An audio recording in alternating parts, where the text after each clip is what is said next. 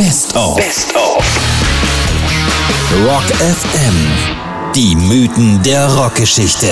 Wie aus Stars Legenden wurden. Heute mit der Stimme der afroamerikanischen Bevölkerung, der Soul-Legende und dem Mann, der bis heute alles und jeden in Sachen Rhythm and Blues, Soul und Rock'n'Roll beeinflusst hat.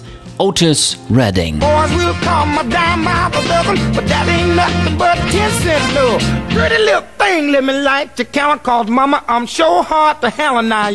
Was Martin Luther King in den 60er Jahren politisch für die Schwarzen in Amerika tat, übernahm der King of Soul musikalisch. Er brach mit der bis dahin rein schwarzen Musik in die Domänen der Weißen ein. Er war sogar Schlussact beim bis dato größten Festival der Welt, dem Monterey Pop 1966, auf dem so Sterne aufgingen wie der von Jimi Hendrix oder oder Janis Joplin. Seine Hymne für Gleichheit, Freiheit und vor allem Respekt gegenüber andersfarbigen Menschen kennen die meisten bis heute nur von Aretha Franklin.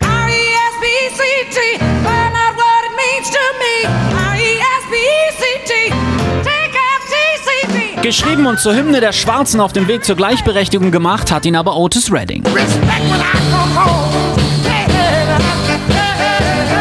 Seine größte und bis heute bekannteste Scheibe ist allerdings eine andere.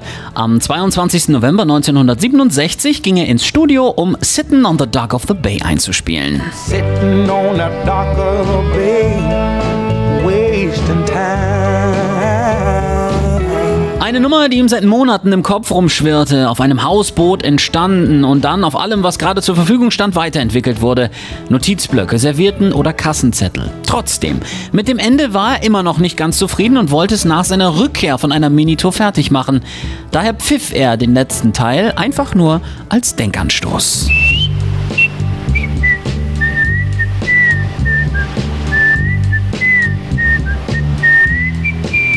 Doch dabei sollte es bleiben, denn von dieser Tour kehrte der King of Soul nicht mehr zurück. Mit seinem Assistenten und Teilen seiner Band, den Barkeys, flog er am 9. Dezember 1967 mit einer Beechcraft H-18 allen Warnungen zum Trotz bei strömendem Regen von Cleveland nach Madison, Wisconsin, um an der Uni aufzutreten. Um 15.30 Uhr stürzte das Flugzeug beim Landeanflug auf den Flughafen Truxfield in Madison ab und zerschellte mit vollem Schub auf dem Lake Monona. Otis Redding wurde erst einen Tag später gefunden. Die grandiose Karriere des größten Idols der afroamerikanischen Musik endete mit nur 26 Jahren buchstäblich auf einen Schlag. Und sein größter Song blieb für immer unvollendet.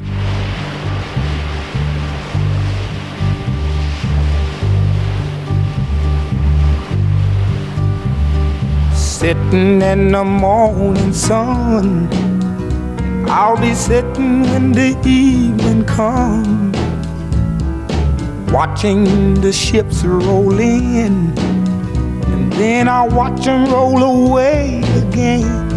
Yeah, I'm sitting on the dock of the bay, watching the tide roll away.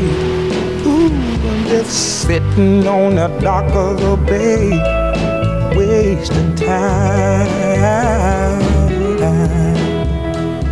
I left my home in Georgia, headed for the Frisco Bay.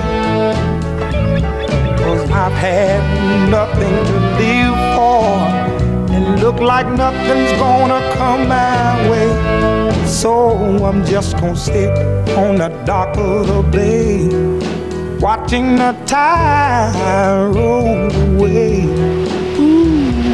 Sitting on a darker bay, wasting time.